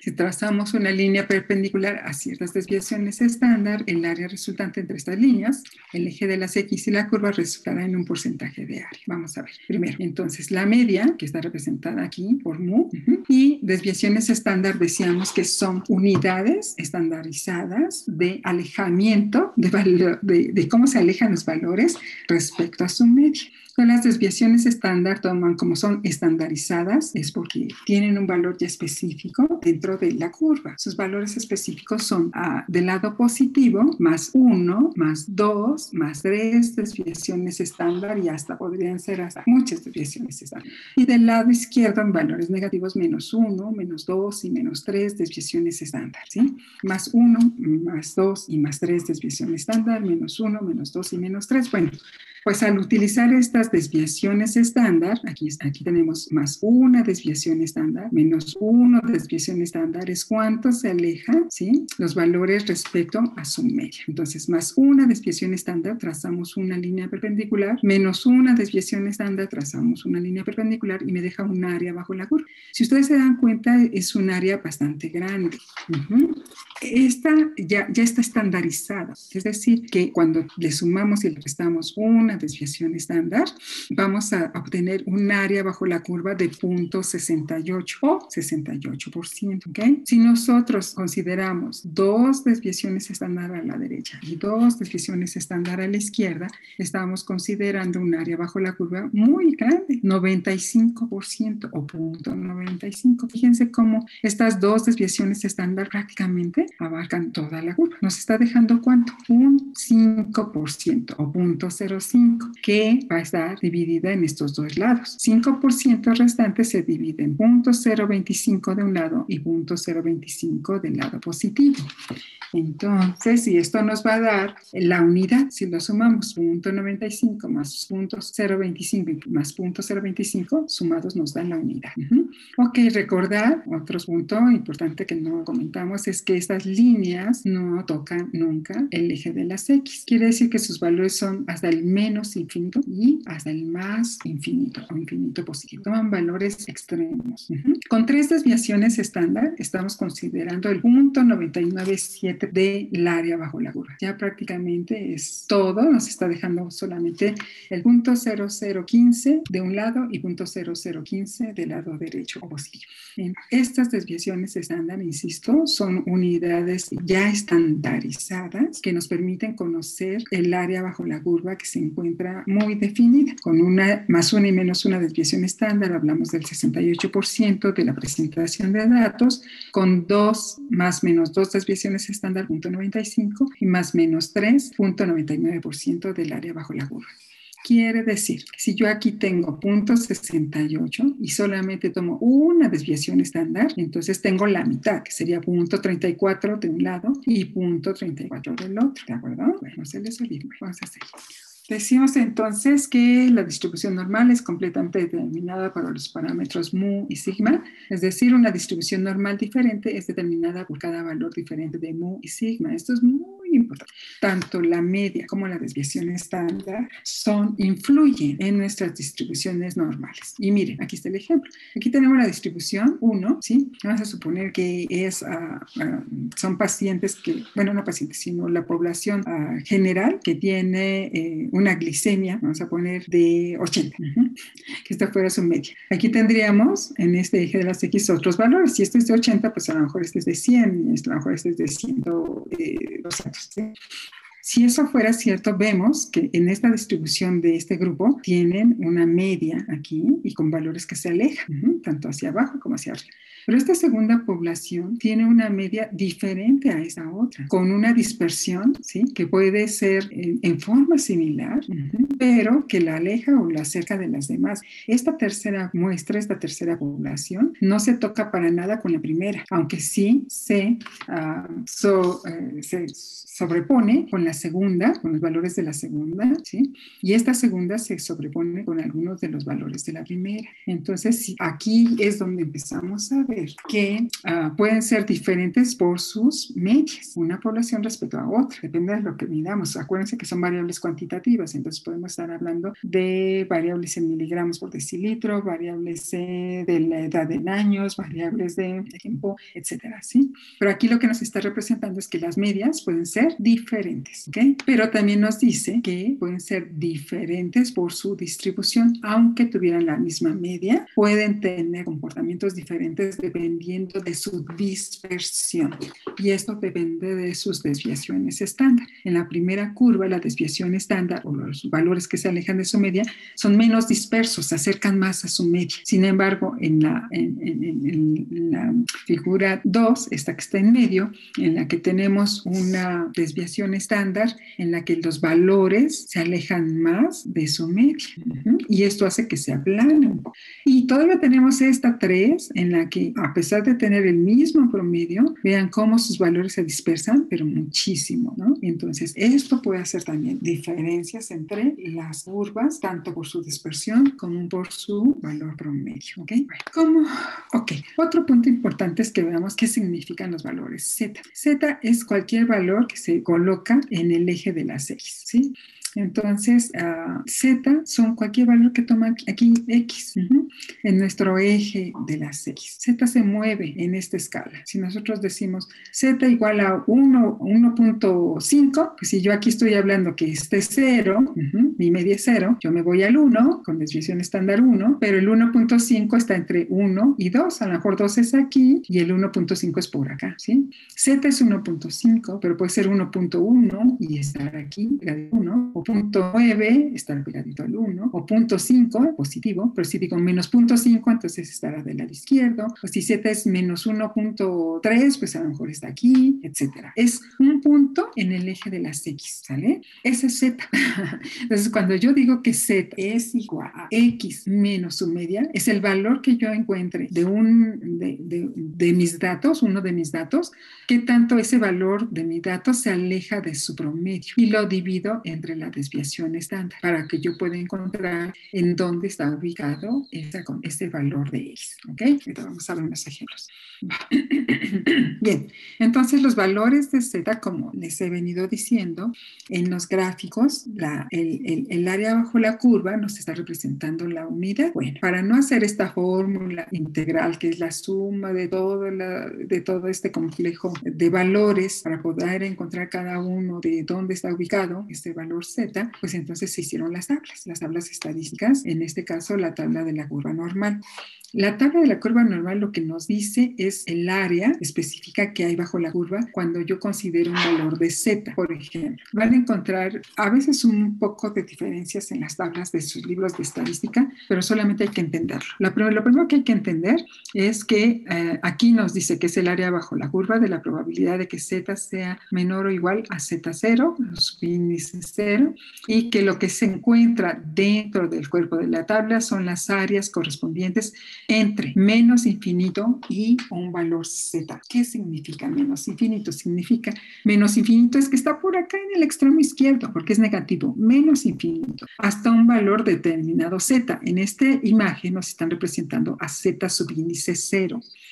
O sea, nos dicen desde menos infinito hasta z subíndice 0 es el área que está siendo correspondida. Uh -huh.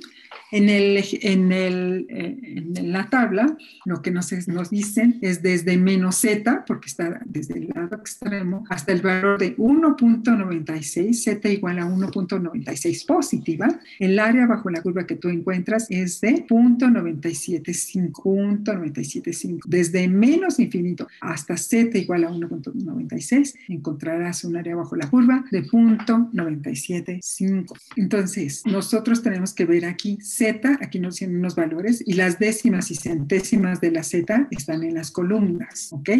Así es que si yo digo menos 3.80, el área bajo la curva que hay desde menos infinito hasta menos 3.80, ¿sí? Tengo que ir hasta acá porque es, eh, dije 3.80 que es uh, este, con 0, 3. Ajá, sería 0.0001. Si yo digo menos 3.75, entonces me tendría que ir a donde está el 5, menos 3.75. El área bajo la curva que hay desde menos infinito hasta el menos 3.75 estaría asegurado aquí, pero no se alcanza a ver porque es muy bajito. La probabilidad es de 0.0001, ¿sí? 1 en 10.000. Si yo me voy a menos 2, vamos a menos 2. Z igual a menos 2, entonces tengo 0, menos 1, menos 2 por aquí. Entonces, menos 2, desde menos infinito hasta menos 2, aquí lo puse, menos 2 será igual a 0.0228, o sea, el 2.28% de área bajo la curva es lo que se encuentra ubicado desde menos infinito hasta menos 2. Si yo quiero ir a, uno, a los valores positivos, es otra tabla que viene abajo. Y el, aquí lo que me ponen es desde menos infinito hasta un valor de 1.96, está ilustrado, sería de 0.975. Entonces yo tengo que saber qué área bajo la curva tengo para poder saber la probabilidad de la presencia de área. ¿okay? Bueno, aquí están los valores positivos. Desde el valor, decíamos 1.96, eh, 1.96, 1.96. 5, 6, aquí está, punto 975. Punto 975 es el área que está representada acá, desde menos z hasta 1.90. Por eso se van a dar cuenta que ahora los valores que hay en el área positiva, a partir del 0, ya es punto 5, porque punto 5 sería hasta aquí. Desde menos infinito hasta punto, hasta z igual a 0, z igual a 0, que sería la media 0. Entonces, la media cero de una distribución normal teórica, ¿sí? Nos dice que el área que va hay desde menos infinito hasta z igual a cero es de 0.5. ¿Ok? Entonces nos dicen, dado una distribución normal, encuentra el área bajo la curva entre z igual a menos infinito y hasta z igual a 2. Quiere decir esto, desde menos infinito hasta z igual a 2 es toda esta área bajo la curva. La probabilidad de que una z al azar tenga un valor entre menos infinito y 2, es decir, eh, el 97.72% de las z tienen valor desde menos infinito hasta punto 2. Y esto lo veríamos en la tabla, aquí nada más está el renglón. Desde menos infinito hasta una z igual a 2 es igual a punto 97.2. Por ejemplo, cuál es la probabilidad de que una z sea tomada de forma aleatoria de la población z que tenga un valor entre menos 2.55 y más 2.55. En ese caso, estamos hablando de un valor intermedio, fíjense, menos 2.55 hasta 2.55 positivo. Entonces, ¿qué se les ocurre? Como mis tablas nada más van desde menos infinito hasta cierto valor, lo que yo puedo hacer es tomar el valor del área bajo la curva desde menos infinito hasta 2.55 positivo y después restarle el área que hay desde menos infinito hasta menos 2.55 y con eso yo tendría el área bajo la curva, ¿ok? Bien, eh, y, esto es justo lo que nos dice, la probabilidad de que un valor de z se encuentre entre menos 2.55 hasta más 2.55 va a ser igual. Encontramos primero la probabilidad de, uh, del área bajo la curva que hay hasta 2.55, que es 0.9946, que es lo que tenemos aquí, y le restamos el área bajo la curva que hay desde menos infinito hasta menos 2.55, que es este punto 0054. Lo restamos y entonces tendríamos el área bajo la curva de punto 9892. Bueno, ahora queremos encontrar la probabilidad de que z sea mayor o igual a 2.71. Eso quiere decir, queremos conocer esta área bajo la curva, mayor o igual a 2.71.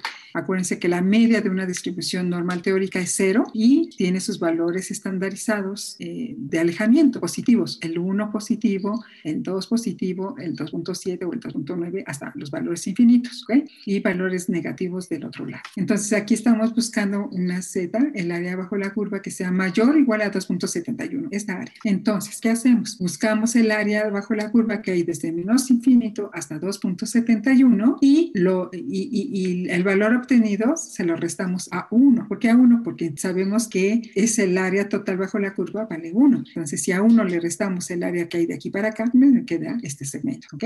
Y es lo que hacemos, buscamos la probabilidad de, ah, que hay hasta 2.71, que es 0.996, y se lo restamos al 1. 1 menos 0.9966 me va a dar un área bajo la curva posterior a 2.71 de 0.0034 o de 3, de 0.34%, ¿ok? Ahora, si queremos encontrar la probabilidad de que un valor de z esté entre 0.84, que es positivo, y 2.45, que es positivo, pues aquí lo ilustramos. Volvemos a hacer lo mismo, desde menos infinito hasta 2.45, desde menos infinito hasta 0.84 y hacemos uh, la diferencia. Entonces, buscamos el valor de z para 0.84, que es 0.795, y para 2.45. 2.45 es 0.9929. A, al punto 9929 le restamos el área bajo la curva que hay hasta 0.84 y nos da un valor de 0.1934. Lo que vale esta área bajo la curva es de casi el 20%, ¿no? 0.1934. Ok, esto nos permite conocer cómo calcular los valores de Z en un área bajo la curva, ¿ok? Y nos dice que, bueno, ¿cómo lo aplicamos? La distribución normal no es una ley a la que se adhieren todas las características mesurables que ocurren en la naturaleza. Es decir, el peso de, de los pacientes de cierta edad, de cierto sexo, etcétera, pueden tener una distribución cercana a la normal, pero no eh, tan clara como una distribución normal. La glicemia, los, todos los metabolitos que se puedan imaginar biológicos pueden acercarse a una distribución normal, pero no necesariamente. Entonces es lo que nos tratan de decir, ¿no? Muchas tienen distribución aproximadamente normal. Aunque ninguna variable está distribuida exactamente normal, la distribución puede usarse para modelar la distribución de muchas variables que son de interés. Por eso cuando ustedes ven una variable con su media y su desviación estándar, nos están diciendo cuántas unidades se alejan, su promedio y cuántas unidades se alejan hacia el lado positivo y hacia el lado negativo. Eso lo vemos en cantidad de veces, promedio de 80 más menos 5, ¿no? Entonces quiere decir, ese más menos 5 significa significa que en unidades estandarizadas se están alejando, ¿sí? Este es el más menos 5, ¿no? 5 unidades a la derecha, 5 unidades a la izquierda. Si decimos dos desviaciones estándar, pues serán 5 más 5, 10 unidades a la derecha, 10 unidades a la izquierda. Tres desviaciones estándar serían el promedio más menos 15 unidades a la derecha y 15 unidades a la izquierda. ¿Y eso qué implicaría? Pues que implicaría que si le sumamos y le restamos dos desviaciones estándar, tenemos el promedio, que si el promedio decíamos que es de, eh, de 40 y, y, su desviación estándar es de 5, pues le vamos a, a, aumentar 10 unidades a 40, que serían 50, y le restamos 10, que serían 30, y podemos decir que el 95% de esa población tiene valores que, van entre, que oscilan entre 30 y, y 50. Le estamos restando dos unidades, dos desviaciones estándar y por lo tanto podemos conocer que ese 95% de los sujetos tienen esta dispersión. Eso es lo que nosotros expresamos cuando utilizamos la media más menos una desviación estándar, pues sería esto, el 68%, pero nos dice, ¿no? ¿Cuánto se aleja? ¿Cuánto se aleja de su promedio? Estas son curvas teóricas. La curva teórica tiene una media cero y desviaciones de una unidad a la derecha positivas, a la izquierda negativas. Esto lo trasladamos a los valores de las muestras que nosotros, eh, para las que los utilizamos. Si decimos la media de edad, pues entonces su media es promedio más menos una cantidad de años, nos dice que se alejan, eh, por cada unidad estándar se alejan en esa cantidad, tres años, cinco años, diez años, etc. Entonces es muy importante conocer esto descriptivamente y después inferencialmente, ¿ok? Bueno, a ver, me voy. Bueno, ok, dice normal, que esto es muy importante. Primero, aunque ninguna variable, ya, eso ya lo vimos, dice normal se refiere a las propiedades estadísticas de un conjunto de datos y de ninguna manera connota normalidad en el sentido de salud o condición médica, aunque muchas veces nosotros lo, lo, lo, lo, usamos para esa situación. Si nosotros usamos el criterio de normalidad, hablando de salud, utilizando eh, el, el datos estadísticos, es decir, la curva normal, la distribución normal, siempre vamos a obtener la misma probabilidad de enfermedad. ¿Por qué? Porque decimos que el 95% de la población se considera normal y un 5% se considera anormal. 2.5% de anormalidad a la derecha y 2.5% de anormalidad a la izquierda. Entonces, quiere decir que la prevalencia de esta enfermedad de nosotros o de las condiciones que estamos eh, midiendo siempre tendrían la misma, la misma uh, prevalencia de datos extremos, que serían el 5%. Lo utilizamos uh, muy, muy frecuente, se aplican en muchas cosas uh, que ya han sido estudiadas, validadas, para poder ser utilizadas en la clínica. Y entonces sí decimos, bueno, tiene una, una media y está dentro de los valores normales esperados, Que está dentro de ese 95% esperado, aunque no siempre sea así. Entonces, mucho cuidado con esa situación, de sí diferenciarla, aunque sabemos que se aplica con mucha facilidad. Ok, bueno. Entonces, uh, aquí hay un ejemplo que se dice que se usó un monitor que medía el tiempo que, un individuo, que los individuos permanecían de pie. Y un autor estudió a 529 niños, adolescentes, no adolescentes, que de 8 a 15 años, pero adolescentes y adolescentes, durante 24 horas, que incluía un día escolar típico. Y se vio que esa variable tiempo que permanecían en pie tenía una distribución normal, con una media de 5.4 horas y con una desviación estándar de 1.3 horas. Esto es eh, el tiempo que permanecían de pie los niños en un día típico. Es decir, este, ¿no? Entonces la media, es decir, el valor promedio de tiempo que permanecían de pie es de 5.4, como dice aquí, con una desviación estándar de 1.3. Entonces, una desviación estándar es 1.3, aquí no menciona, más una desviación menos una desviación. Y aquí nos preguntan, ¿cuál es la probabilidad que un niño seleccionado al azar pase menos de 3 horas de pie? Entonces, si es menos de 3 horas, estamos hablando que su media es de 5.4, entonces menos de 3 horas debe estar del lado izquierdo. Lo que tenemos que buscar es que estos datos, ¿eh? estos datos que son los que nosotros obtenemos, traducirlos a, a valores a, valores teóricos de la curva normal para poder conocer esas probabilidades. Eso es lo que hacemos o ese es su valor de, de encontrar esas probabilidades. Y miren, ese 5.4 lo vamos a traducir a, a cero, que es la media teórica normal. Y ese 3 vamos a buscar a cuánto equivale del valor de z. ¿sí? Aquí nos dicen que vale menos 1.85, pero ¿cómo encontraron este menos 1.85? Lo encontraron usando esta fórmula. Z, la que vimos hace rato, es igual al valor X que yo busco menos su media dividido entre la desviación estándar. Y esto me va a decir, ah, mira, tu valor Z es, en este caso, menos 1.85. Entonces yo lo tengo que aplicar en los valores negativos. ¿Y dónde está el menos 1.85? Y después me puedo ir a las tablas o a un, a un software o a una calculadora y conocer cuál es el área bajo la curva que hay desde menos infinito hasta menos 1.85 para poder conocer qué probabilidad existe aquí y dar respuesta, ¿ok? Primero, z igual a x menos su media sobre desviación estándar. ¿Cuál es el valor de x que estoy buscando? 3, ¿no? Eh, porque aquí me pide que, uh, cuál es la probabilidad de que pase menos de tres horas. Menos de tres horas implica tres o menos, ¿no? Entonces, x igual a 3 menos mu, que es su media, que es de 5.4, entre su desviación estándar, que es 1.3. Aquí está. x menos su media entre su desviación estándar y me va a dar igual a menos 1.85, menos 1.85. Lo busco en tablas y me z igual a menos 1.85 es igual a 0.0329. Esto significa 3.29 29% de probabilidades de que un niño pase menos de 3 horas de viaje, ¿verdad?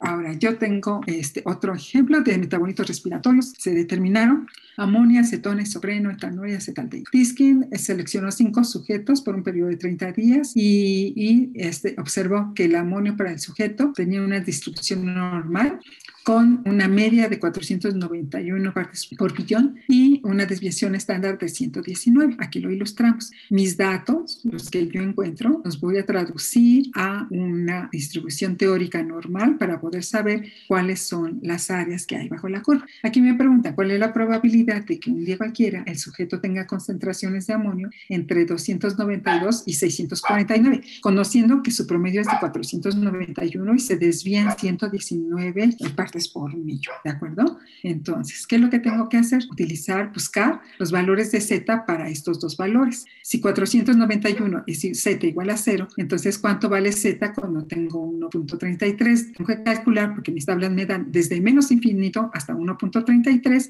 y restar lo que hay desde menos infinito hasta el valor de Z que yo encuentre para el valor de 292. Entonces, primero tengo que buscar los valores de Z. Para el valor 292 es 292 menos su media entre la desviación estándar me da igual a menos 1.67, que es este valor que está representado. Y z para 649, que es x, menos su media, que es 491 entre 119, me da positivo 1.33, que está aquí. Entonces yo quiero conocer cuál es el área bajo la curva que ya está aquí para conocer esa probabilidad de tener valores entre 292 y 649. ¿Qué es lo que hago? Deseamos, busco ahora cuál es la, la probabilidad que hay desde menos infinito hasta 1.33. Entonces busco 1.33, me da 0.9082. Aquí Y después le voy a restar, porque tengo que restar, ¿sí? Estoy aquí desde menos infinito hasta 1.33, lo que hay desde menos infinito hasta menos 1.67. 1.67 es 0.0475. Le resto el área que queda aquí. 0.9082 menos 0.0475 me da 0.8607, ¿de acuerdo? Y ya. ya son las 8. Terminé justo. Bueno, hasta aquí vamos a dejarle muchísimas gracias. Espero que, lo estén comprendiendo y si hubiera me mandan a mi, a mi correo o a mi celular este, un mensajito. Con gusto lo comentamos. Que tengan muy bonita tarde y noche. Gracias, ingeniero. Que esté muy bien.